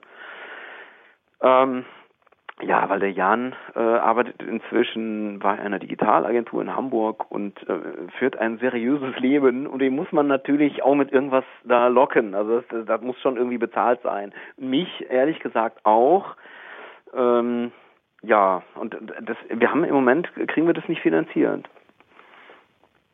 Das alte Problem, ne? dass die Sachen, die einem Spaß machen, in der Regel kein Geld abwerfen. Obwohl, Ja. versuch's doch einfach. Mach's doch einfach und verschenk's, wie wir Podcaster. Und guck mal, wie viele Leute hinterher sagen, okay, ich spende was, damit die nächste Folge auch noch kommt. Dafür kennen wir uns zu wenig aus mit diesem Crowd, äh, Crowdsourcing oder Crowdfunding. Crowdsourcing äh, wäre, dann würdest du die, die, dann, also Crowdsourcing wäre, wenn, wenn alle den Film produzieren würden. Crowdfunding ist, wenn alle sich am Film beteiligen. Das ist die eine Möglichkeit, dass du sagst, hier, guck mal, das haben wir bisher gemacht. Eine Episode kostet, keine Ahnung, 1500 Euro. Wenn ihr die nächste Episode sehen wollt, müssen 1500 Euro zusammenkommen, weil von irgendwas müssen wir auch leben. Das Genau. ist das eine, was du machen kannst. Äh, das andere, was du machen kannst, ist, du machst eine vor, finanzierst es vor. So machen wir Podcaster das. Äh, wir finanzieren unseren Kram vor und sagen hier, das ist äh, so, das ist das Projekt. Guckst dir an, eine Spende hält das Projekt am Leben. Ja, also das, das ist ja ähm, jetzt abgesehen von dem Zeitpunkt, wann das Geld fließt, ja plus minus das gleiche. Am Ende hast du im, im besten Fall zumindest die, die Ausgaben dann wieder drin. Im, ja, nee, im besten Fall hast du sogar noch ein, ein Einkommen daraus. ne? Also die Stimmt, im Ausgaben, Fall. Die Ausgaben ja. kriegst du, die Ausgaben kriegst du relativ zügig wieder rein. Die Frage ist halt wirklich einfach, wie viel, wie viel, also bei mir ist es halt so, dass, dass die, die Einnahmen, die ich habe, dazu führen, dass ich mir nicht noch irgendeinen Job suchen muss, ähm, Ja. um, um irgendwie meinen Lebensunterhalt zu verdienen. Ja, das ist Also nicht äh, noch einen Job. Also das ist eins meiner Standbeine. Das ist nicht bei allen von uns so, aber die Ausgaben, die du hast, um die Sendung zu produzieren, äh, die kriegst du relativ zügig, glaube ich, dann schon wieder rein. Wie das bei Film ist, weiß ich jetzt nicht, weil das ist natürlich ungleich aufwendiger. Ne? Also ich habe das jetzt auch schon mal mit einem Kollegen versucht im Sommer. Wir wollten, wir wollten das allerdings so mit, mit Social Crowdfunding verbinden. Und äh, das hängt alles noch so ein bisschen in der Luft, weil natürlich alle Beteiligten permanent gucken müssen, wo die Brötchen herkommen Ja. und permanent Horrorakquise betreiben müssen. Also das, äh, es macht im Moment auch nicht wirklich Spaß, sowas aus dem Boden zu stampfen, ähm, wenn du natürlich gleichzeitig von irgendwas leben musst. Es Ja. ist, also, es ist echt schwierig. Und äh, geisteskrank, wie ich da trotzdem bin, äh, bin ich gerade schon wieder dabei, das nächste Filmprojekt vorzubereiten ähm, was wir dann auch noch Ende April ähm, bis Mitte Mai drehen wollen, was schon was ganz anderes sein wird, aber ähm, was tatsächlich mit äh, Sponsorengeldern zum großen Teil äh, in der Produktionsphase aufgefangen werden wird. Hoffentlich, so wie es jetzt momentan aussieht. Wir wissen aber noch nicht, was äh, mit der Postproduktionsphase ist. Also ob wir, zum, ob wir dann die, die Schnittzeit, ob das auch jemand bezahlt. Also da sind wir so verrückt, dass wir sagen, okay, wir gucken erstmal, dass das gedreht wird und dann machen wir es im Notfall nebenbei so fertig. Das ist natürlich alles so eine Selbstausbeutungssache. Eigentlich wollte ich das nicht mehr machen. ähm, eigentlich wollte ich äh, auch mal mit diesem Format Folgeformate ähm, anstoßen können, so wie Was es für- auch mal geplant war. Was für ein Fürs Projekt wird ZDF denn das, zum was, Beispiel. was du da Wie machst? Was wird denn das, was du da machst? Ähm, Oder redst du da so lange nicht drüber, wie es nicht abgedreht ist? Es ist einfach noch, ähm, es ist noch nicht richtig in, in, in trockenen Tüchern. Also es Okay. wird, das, das soll eine Mischung werden. Ich will das mit einem Kollegen machen, der damals auch äh, mit mir bei Sevenload, äh, also nicht mit mir, sondern der auch bei Sevenload ein Premium-Format hatte. Und ähm, also ich bin jetzt nicht mehr die Hauptnase, sondern wir beide sind Protagonisten. Ähm, es gibt eine äußere Rahmenhandlung, die äh, fiktiv ist. Ähm, und dann aber wird der Film hauptsächlich aus so einer Art Road-Movie-Handlung bestehen und auch wieder aus dem aus den Geschichten von ganz normalen Menschen vor Ort und es soll im Osten Deutschlands spielen, der natürlich relativ groß ist. Ja. Aber jetzt habe ich ja schon mal ganz viel verraten. Es hat auch was mit Musik zu tun. Ich werde auch wieder singen. Ähm, also ich denke mal, da kommen wirklich äh, Freunde aller möglichen Genres absolut auf ihre Kosten. Wenn die Finanzierung überhaupt kein Problem wäre, was für einen Film würdest du dann machen? Also gibt es da irgendwie so den, den Traumfilm? Ähm, ich, ich will natürlich immer mehr hin, äh, was heißt natürlich, weiß, weiß ja kein Mensch, ich will immer mehr hin, äh, auch zu, zu szenischen, äh, zu fiktiven Sachen und ähm, würde gerne ein bisschen größere äh, Elemente des Films ähm, halt wirklich mit, mit einer Co-Autorin, mit einem Co-Autor vorher schon äh, festlegen, also dass man ein kleines bisschen sicherer ist.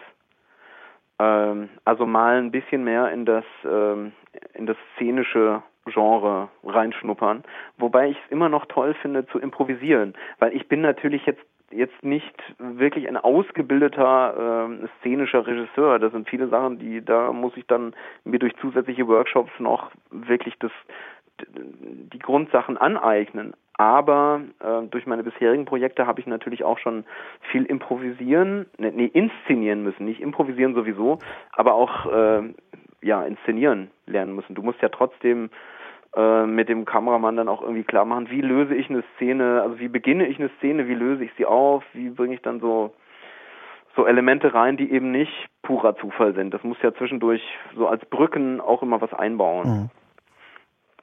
Hast du das eigentlich geplant, Filmemacher zu werden? Oder was wolltest du werden, als du klein warst? Ähm, meine Oma hat mir immer so Heilpflanzenbücher gekauft und hat gesagt, du Junge, du musst das abmalen. Also sie hat früh gemerkt, dass ich ähm, wohl gut drin bin in äh, aufgeschnittene Köpfe zeichnen, also Horrorsachen. Also ich habe schreckliche Sachen als Kind gezeichnet. Aber ganz einfach, weil es auch damals so Hörspiele schon immer gab. Und diese Cover hier von HG Francis, Europa, ja. diese Neon-Dinger und äh, Geisterjäger-Zeugs da, diese triefenden, ja. irgendwas Triefendes drauf war, ja, ja. Also ich habe einfach plus minus gerne Sachen abgezeichnet und habe dann aber auch, ähm, wenn ich irgendwo gelangweilt im Auto saß und es einfach noch kein Gameboy oder irgendwas zum Beep, Beep, Beep, Beep, Beep gab, habe ich mir, habe ich mich gezwungen, Filme in meinem Kopf zu sehen. Und dann habe ich zu mir gesagt, ja, da ist kein Film. Und dann habe ich gesagt, da musst du, musst ihn dir ausdenken. Und dann habe ich natürlich das, was ich an Lebenserfahrung zu dem Zeitpunkt hatte, ähm, Lolek und Bolek und so, also was man irgendwie zeichentechnisch sich schon so verorten konnte. Das hat sich dann in Filmen manifestiert in meinem Gehirn. ja. Und dann wolltest du von Anfang an Filmemacher werden? Ähm, nee, ich wollte, glaube ich, mal, oder ich war mal Comiczeichner. Ich war mal eine Zeit lang Comiczeichner. Ich habe ja ziemlich, ich habe eine ganze, ganze Zeit ähm, Comics gezeichnet für Fish, den Ex-Sänger von Marillion. Mhm. Und davon konntest du auch deinen Lebensunterhalt bestreiten, also das ging? Nein, das ging überhaupt, also da war okay. ich noch, war ich noch Student, mhm. aber das habe ich schon sehr, sehr ernst genommen. Also ich habe mir wirklich sehr, sehr, sehr viel Zeit da äh, reingesteckt, diese Comics zu machen. Äh, das hat am, äh, angefangen mit einem Michael Jackson Comic Magazin, mit einem deutschen. Und dieses Fish Phantom Magazin, das war aber dann international. Also dann kam tatsächlich auch in Nordamerika meine Comics raus mit ähm, es war was ganz Besonderes, dass du dann, dass da auf einmal englische Texte drin waren. Klar, sie können nicht alle Deutsch, aber das war jetzt nicht selbstverständlich. Das war für mich schon so ein gefühlter großer Durchbruch. Und das hat letztlich dazu geführt, dass der Fisch aber dann irgendwann mal gesagt hat, Leute, ich mache mit in eurem Film, in diesem Rock-Feature da, was wir 1997 gedreht haben für die FH. Das war dann ein weiterer Türöffner für diese ganzen Filmprojekte. Also ich habe, ähm, um jetzt nochmal in die Kindheit da zurückzukommen, ähm, ich habe dann irgendwann mm, gesagt, ich will auch so eine Kunstschule nach Kassel oder so. Dann habe ich da irgendwas gezeichnet, was die jetzt ganz nett fanden, aber da das hat noch nicht gereicht. Also ich, ich musste dann erstmal auf die Fachoberschule, um dann zu gucken, um, um sich da so eine Mappe da sich anzueignen mhm. irgendwie. Ich verfall, ich falle jetzt in so einen sauerländischen Akzent rein, ja, denn ich bist bin. bist du Sauerländer? Ich komme aus Arnsberg. Ah, okay. Ähm, auf welche Weise sorgst du denn dann für deinen Lebensunterhalt eigentlich? Deine Filme ähm, reichen nicht, sagst du? Ähm, ich ja, die die Geschichte ist, das ist eine schwierige Frage. ähm, ich habe in der, ich habe zum Glück äh, unter anderem, also ich habe ja vorher schon so Fernsehsachen machen können, mhm. Ähm, die jetzt auch nicht alle unbedingt aus meiner Feder stammen mussten. Also ich habe mit Klaus Feichenberger zusammen einen Arte-Film gemacht ähm, über die Ausbreitung der chinesischen Wüste. Mhm. Und äh, da kam dann Flocken rein und dann habe ich mich auch mal einfach nur in ein Archiv gesetzt und habe, ähm, da ging es glaube ich um das Thema Megadesaster, so ein Film, da habe ich dauernd nur irgendwelche Wirbelstürme rausgesucht. Sowas habe ich auch gemacht und und und Imagefilme. Da haben wir für eine Autozulieferfirma was gemacht. Ähm, ich muss auch ab und zu mache ich dann eben auch so ein bei so einem Hochzeitsfilm mit, also alles Mögliche, was da die Brötchen bringt. Und im oberen Segment natürlich gerne auch so, so Imagefilme. Aber vom Filmen, vom Filmen, also es ist immer Filmen selbst. Also du musst jetzt nicht irgendwie noch, äh, äh, weiß ich nicht, irgendwo anschaffen gehen. Also wie bei mir, ich mache Radio, aber nur vom Radio kann ich nicht leben. Also arbeite ich auch noch beim Videotext. Ähm, ich ich versuche momentan, weil es eben einfach die letzten anderthalb Jahre auch ziemlich hart waren und man natürlich jetzt auch nicht immer wirklich super toll davon leben konnte, äh, mir noch ein weiteres Standbein aufzubauen als Sprecher. Mhm. Ähm, Auch nicht leicht, ne? Nee, du kommst erst gar nicht da rein. Also ja. bin ich zum Beispiel auf so ein, auf so ein großes europäisches, ich bin jetzt auf einem großen europäischen Portal, was wirklich mir als ganz gut empfohlen wurde. Da sagt dann aber ein Supersprecher vom ZDF, sagt dann, ja, wenn du auf diesem Portal bist, ähm, äh, ist das, das ist ein Dumping-Portal und wer Dumping betreibt, ist nicht im Business. Ja. Und da kann ich einfach nur sagen, äh, mein guter Freund, äh, meine Mutter ist, ähm, ist ähm, Oh, jetzt fange ich an, schon über meine Mutter zu erzählen. Ja. Meine Mutter ist Friseurmeisterin. Ja. Ganz lieben Gruß an meine Mama Erika die ist Friseurmeisterin und äh, muss dann trotzdem mit diesen ganzen Dumpingpreisen äh, leben, mhm. da in Nordhessen. Also da, sie muss dann zum Teil mit irgendwelchen 5 Euro äh, Friseuren äh, konkurrieren. Und dann kann ich ihr ja auch nicht sagen, oh du, da tut mir leid, äh, das ist halt einfach so, äh, du darfst aber kein Dumping betreiben, du musst dann trotzdem Riesenpreise aufrufen, die Omas gehen dann aber gar nicht mehr hin, die kommen nicht zu ihr hin. Also die machen, es machen ja viel zu viele Leute diese Billigscheiße mit das heißt, ähm, ich werde äh, ja wahrscheinlich erstmal parallel über irgendwelche Dumping-Sachen dann auch da reinkommen müssen. Wenn, falls das überhaupt funktioniert, also äh, ich habe diese Branche als vergleichsweise hermetisch kennengelernt, ähm, ja. wo du, wo, wo auch nicht, also ich, ich habe noch nie einen Sprecher kennengelernt, sagen wir mal so, ich habe noch nie einen Sprecher kennengelernt, der für einen Dumpingpreis gearbeitet hätte. Mhm. Und das, äh, also ist mir gänzlich unbekannt. Ja. Also ich ja, will ja auch nicht für Dumpingpreise ja. arbeiten. Ich finde auch diese diese Preise, die jetzt auf diesem Portal äh, aufgerufen werden, die sind auch völlig okay. Aber dieser Supersprecher hat mir halt gesagt, das sei ein Dumpingportal. Dann frage ich mich halt, äh, ich meine, ich, äh, wie wenn du vom Tellerwäscher zum Millionär werden willst, äh, musst du halt irgendwo mit dem Tellerwaschen anfangen. Ne? Musst du mit irgendwann anfangen. Dann musst ja. du schon mal zumindest mal so einen Joghurtbecher leer gegessen haben. Na und vielleicht, vielleicht ist ja auch ähm, sowas, müsste man, das, das, das wird dann irgendwann die Nachwelt äh, wahrscheinlich entscheiden, äh, ob das nicht auch so ein Werkzeug ist, mit dem da irgendwelche Strukturen auch mal aufgebrochen werden. Ne? Weil natürlich einige wenige Sprecher sehr, sehr gut leben äh, und genau, viele äh, ja. dann trotzdem noch nebenbei irgendwie was anderes machen müssen. Ne?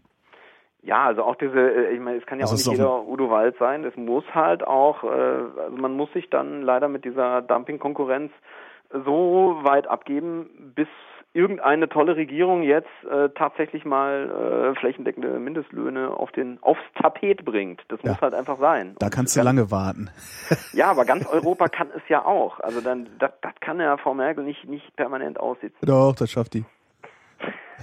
Hör mal, die, hat, die hat schon ganz was anderes ausgerechnet. Ja, die hat schon ganz andere Sachen ausgerechnet. Freundchen. Hat die, äh, hier.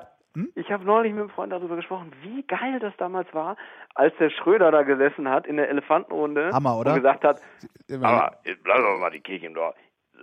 Aber mal ganz im Ehrlich, Sie glauben doch nicht, das dass Sie Bundeskanzlerin wäre. Irgendwie so, er hat es natürlich anders gesagt. Und wie geil der da abgekackt ja. hat. Ich fand das, man muss den Schröder nicht mögen, aber das war, das war zwar peinlich, aber, aber ein schöner Moment. Ja, super. Ich, ich gucke mir das manchmal noch, das gibt's auf YouTube, ich gucke mir das manchmal sogar noch an und amüsiere mich prächtig. Ja, sicher. Sag mal, von, von den ganzen Orten, an denen du warst, ähm, Oh, Entschuldigung, ich wollte, ah, oh, jetzt noch eine Was? Sache sagen. Oh, Na, mach, mach, mach. Weil äh, aufgrund von Buschka entdeckt Deutschland gab es natürlich schon äh, Folgeaufträge. Also ich habe daraufhin, ähm, also ich verfolge ja jetzt auch noch diese diese anderen äh, Fernseh- und Imagefilmgeschichten, aber auch aufgrund von Buschka entdeckt Deutschland gab es dann zum Beispiel ähm, einen Werbeauftrag von der Österreich Werbung Deutschland GmbH. Also ich habe dann Werbung gemacht für Urlaub in Österreich, Buschka entdeckt Österreich ähm, da kann man sich auch noch zum Teil im Netz angucken. Dann habe ich, dann war ich mal zu Gast auf einer Switch Reloaded DVD, Buschka entdeckt, äh, das Ruhrgebiet mit Herbert Schwakowiak. Das habe ich gemacht und lauter solche Sachen. Also da mhm. ist auch schon ein bisschen was passiert. Und ich sollte, äh, ich habe fürs ZDF vom Deutschen Filmpreis mal berichtet. Von den ganzen Orten, an die du gekommen bist, an welchen willst du nicht mehr? Gibt es da einen, wo du sagst, nee, boah, nie wieder Hildesheim oder irgendwie sowas? Ähm, oh, warte mal, das ist, will ich, wo will ich nie mehr hin? Äh, also fällt mir, fällt mir spontan, nee, fällt mir spontan nicht ein, weil selbst in, ich wollte gerade sagen, selbst, selbst in Offenbach, äh, da ist irgendwie, nein, weil das, das Schlimme ist, wir haben auch Offenbach äh, äh, ähm, da so ein bisschen zu Unrecht so böse dargestellt. Wir haben das, ich habe das anmoderiert als die gefährlichste Stadt Deutschland, hieß es damals. Aber Offenbach ist eine, ist, ist auch eine ganz tolle Stadt, hat eine ganz tolle Altstadt und wir gehen da gerne mal hin. Also ich will das ja gar nicht als verbrannte Erde da bezeichnen. Zum Beispiel, nee, ich will, ich würde überall wieder hin. Überall finden sich Spuren der Zärtlichkeit. Wo, wo hat's dir denn am besten gefallen dann? Das wäre dann das ähm, andere Extrem, oder gibt's das auch nicht? Also am besten, ist natürlich, aber das, das war, äh, äh, ja, am besten fand ich es auf Rügen. Also in Rügen, auf Rügen haben wir jetzt nicht die, die großen epischen Stories erlebt, was jetzt die Leute angeht, aber das ist einfach, äh, da, da ist so viel Geschichte, da hast du zum Beispiel diesen, diesen Prora-Bau, äh, Kraft durch Freude, für Kraft durch Freude errichtet, 4,5 Kilometer langen Bau, direkt am Strand. Und dann ist da die Wilhelm Gustloff untergegangen und du siehst noch an dem Strand, äh, irgendwelche Militäranlagen und es, es ist einfach, ich fand Rügen einfach geil. Für die Sendung jetzt weniger spannend hm. vielleicht. Gibt es eigentlich irgendwelche äh, Leute, deren, deren Schicksal äh, dich noch interessiert? So aus deinen Filmen? Ist das auch, Mensch, ich wüsste gerne, was aus dem Stuckateur geworden ist oder so? Ähm, also ich wüsste, ich, ich wüsste tatsächlich gerne, was aus äh, Lydia und Rudi geworden ist, diesem Ehepaar in, in Heidelberg, äh, bei denen wir äh, zu Gast waren, die unter dem Haus so einen Tunnel äh, gefunden haben. Also sie haben irgendwann äh, guckte so ein im Garten einfach so ein Toilettenrohr raus von unten, dann haben sie ein Steinchen reingeschmissen, dann plumpste das erst nach 30 Sekunden oder irgendwas. Und dann haben sie mit Hilfe von Freunden zig hunderte Tonnen Erde da rausgeholt und haben dann festgestellt, sie haben einen Gewölbekeller, einen mhm. ganz alten äh, Eisspeicher-Gewölbekeller unter dem Haus und der ist, glaube ich, auch noch verbunden mit dem Schloss oder so. Und die waren damals, äh, die waren sehr, sehr nett und äh, ich würde die, ich würde ganz einfach gerne mal mit denen äh, feiern und mich würde auch interessieren, was sie jetzt mit dem Haus angestellt haben, also ob sie das weiter ausgebaut haben oder so. Warum fragst du sie nicht? Äh, ich habe die Visitenkarte verlegt. Also ich würde, ich bin da auch noch dran. Das ist wie mit dem mit dem Mann aus Offenbach. Ich bin da, ich bin da auch noch dran. Ich würde auch, glaube ich, gern noch mal diese diese Rollstuhl, diese Frau im Rollstuhl äh, aus Cuxhaven treffen. Die ist nicht im Film. Ähm, und ja, würde hoffentlich sehen, dass es der immer noch gut geht. Oder den Mann, diesen Kehlkopfkrebs äh, Patienten, den ich in Düsseldorf interviewt habe wie es dem jetzt geht, also ob der, ob das vielleicht inzwischen eine neuere, eine andere Technik gibt, die die Stimme ein bisschen besser rausbringt als dieses metallische Ding, was er sich da immer dran hält und so. Also solche Sachen finde ich spannend. Und warum machst du es nicht? weil das, äh, weil das irgendwoher auch finanziert werden muss. Na, kannst du anrufen. Also kannst du das im, im Prinzip kannst du dasselbe machen wie wie was wir bei dir Ach so, jetzt die, machen, Le die Leute. Also ähm, praktisch so ein Nachklapp. Äh, äh, äh. Nee, ich mache das ja mit einigen. Also ich zum Beispiel mit den äh, mit zwei Mädels, die ich in äh, in Würzburg äh, interviewt habe. Mhm. Ähm, mit denen habe ich jetzt auch noch Kontakt oder mit dieser Band zum Beispiel eben schon erwähnt, diese, Ja. diese Saar, Saarländer Band. Also bei einigen äh, schaue ich ja, was die machen. Oder in, in Dortmund äh, da ist eine ähm, eine Tribal Dance Gruppe. Da habe ich auch mal wieder nachgefragt, was die machen. Also da, wo es geht und wo ich den Kontakt habe, frage ich dann nach. Nur bei einigen habe ich wirklich äh, da wüsste ich gar nicht mehr, wie ich die wieder treffen sollte. Also die, da hoffe ich jetzt, dass ich vielleicht irgendwo im Saturn die DVD und das Special Interest entdecken und sagen, immer, da waren noch diese beiden bekloppten, attraktiven Herren, äh, das kaufe ich mir jetzt, das Ding. Weil es so, weil es so spontane Begegnungen auch waren. Oder ja, weil es einfach, ähm, also ich, ich fand es halt auch immer wieder toll, wie man, ähm, wie man Leuten einfach so vertrauen kann und äh, die dann, denen dann was aus seinem Leben ich meine, dass du, dass du keinen Kontakt mehr zu denen hast, weil die, weil die Begegnungen entsprechend spontan waren, so dass, dass, dass sich das dann auch irgendwann, na, es verpufft dann halt auch irgendwann wieder, oder? Ähm, ich, ja, ich weiß zum Beispiel jetzt nicht, wie das wäre. Also viele werden sich da vielleicht auch gar nicht mehr dran erinnern können. Also für viele war das, war das auch nur so eine kurze Begegnung. Ähm, also, also einige von denen will ich jetzt vielleicht auch nicht unbedingt nochmal treffen, aber Ach was. Also da sind schon, ist schon die eine oder andere spannende Sache dabei. Ich gucke gerade mal hier auf dieser Liste da, weil ich, ich, ich habe natürlich die, die Wen würdest du denn gerne nicht mehr treffen? Das fände ich ja jetzt noch interessant. Ähm, ach, da waren schon in, in Aachen, da waren schon so, ein- so ein paar Assis, die uns also permanent gestört haben. Es war halt dann schon dunkel und dann kommen die irgendwo aus den Ecken raus und und äh, und stänkern da rum und so.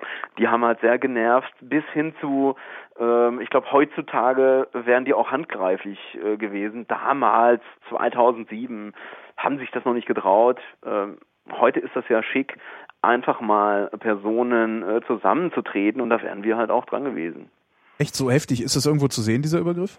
Also der verbale? Nee, den, nee, nee, nee. Also, äh, also wenn wir wenn wir das gleiche heute gedreht hätten, dann hätte denen auch die Kamera nichts ausgemacht, sondern sie hätten es einfach alles äh, kaputt getrampelt. Weil es ist, ich habe einfach das Gefühl, so die Bereitschaft zur Brutalität ist so kollektiv so ein bisschen äh, hat so ein bisschen zugenommen. Das ist, das hört sich jetzt sehr paranoid an. Weißt du, was ich meine? So. Ja, das ist doch das, was auch die, die Kriminalstatistiken ausweisen, wenn ich mich nicht täusche.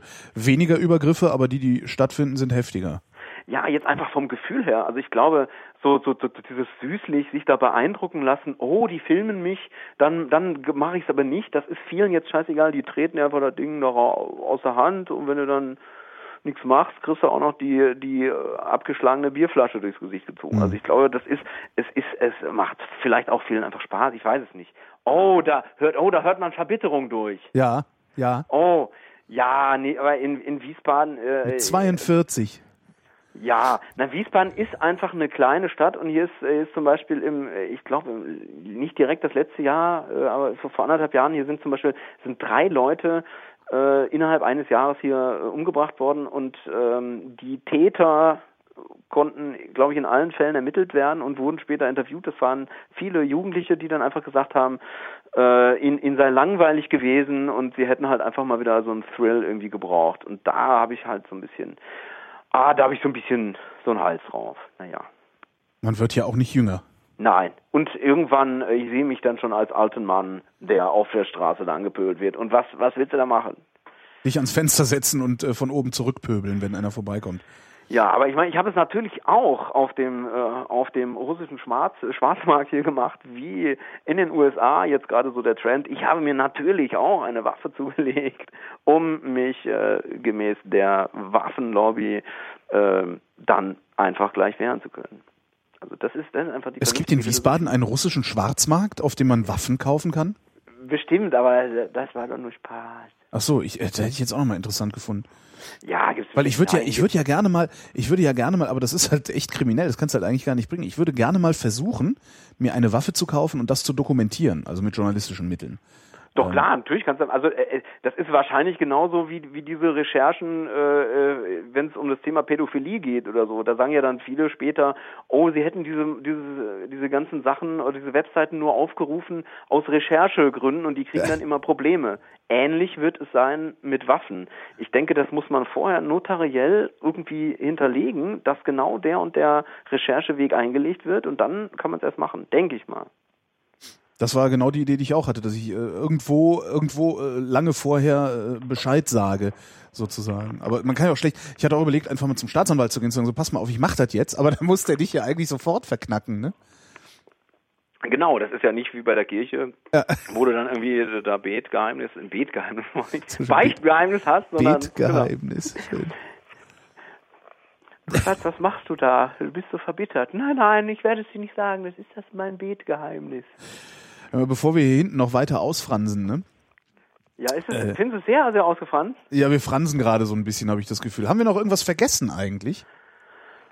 Ähm, ja, also die auf der DVD gibt es 108 Minuten Bonusmaterial, englische Untertitel und einen tollen Audio. Ja, aber du kannst doch nicht in meinem Podcast Reklame für deine DVD machen, ohne mir gratis eine zur Verfügung zu stellen. Wo kommen wir denn da hin? Nee, das habe ich dir doch angeboten. Du hast gesagt, äh, äh, nee, natürlich, natürlich kannst du Ja, also äh, das ist ja wohl das Mindeste jetzt. Ja, aber das haben wir, das habe ich, muss ich aber zu meiner Verteidigung sagen, das habe ich dir schon letzte Woche schon gesagt. Können wir dir schicken? Ja, ja das, das schneide ich jetzt raus. Ja, aber jetzt aber also natürlich kannst du da einnehmen, klar. Ja, da, ich bitte doch darum. Ja, ja sehr, sehr gerne. Das werde ich, werde ich sofort veranlassen. Aber das ist ja eigentlich das, was ist ja eigentlich was, was man nicht vor Publikum bespricht normalerweise, ne? Nein, Na, jetzt wissen die auch mal, wie das läuft bei den Medien. Das ist einfach alles. Nee, wir, also das Tolle ist, es gibt wirklich ähm, hier eine eigene PR-Abteilung. Das ist natürlich ein Mensch. Der ist auch ganz nett. Das bist ähm, du, ne? Nein, das ist der Willi. Also der Willi, der macht extra äh, PR, aber das, das Tolle ist, dass ich das jetzt nicht selber alles machen muss. Beim Film, bei, also bei der Kinoakquise, da musste ich alles äh, äh dann selber machen. Hab die irgendwie 400 Kinos angerufen und Scheiße.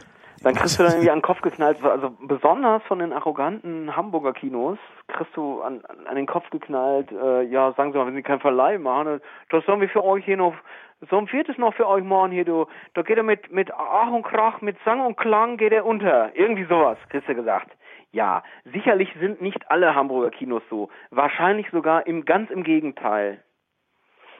Das darf man nicht verallgemeinern auf Hamburg. Also Hamburg, äh, wir wollten halt gerne in Hamburg den zeigen und da war irgendwie so ein tolles Kino. Auch ein Programmkino, die haben uns so doof auflaufen. Äh, wie unterscheidet sich das Bonusmaterial vom, vom Hauptfilm? Also ich hatte ja äh, vor, vor paar Monaten mal mit dem äh, Thomas Frickel gesprochen, der die Mondverschwörung gemacht hat. Ja. Ähm, und da ist ja, das ist ja ein Unterschied wie Tag und Nacht. Also eigentlich ist da das Bonusmaterial das Lustige. Ist es bei dir auch? Ähm, das ist hier auch den Hauptfilm, das kannst du vergessen, aber das Bonusmaterial ist super. Da.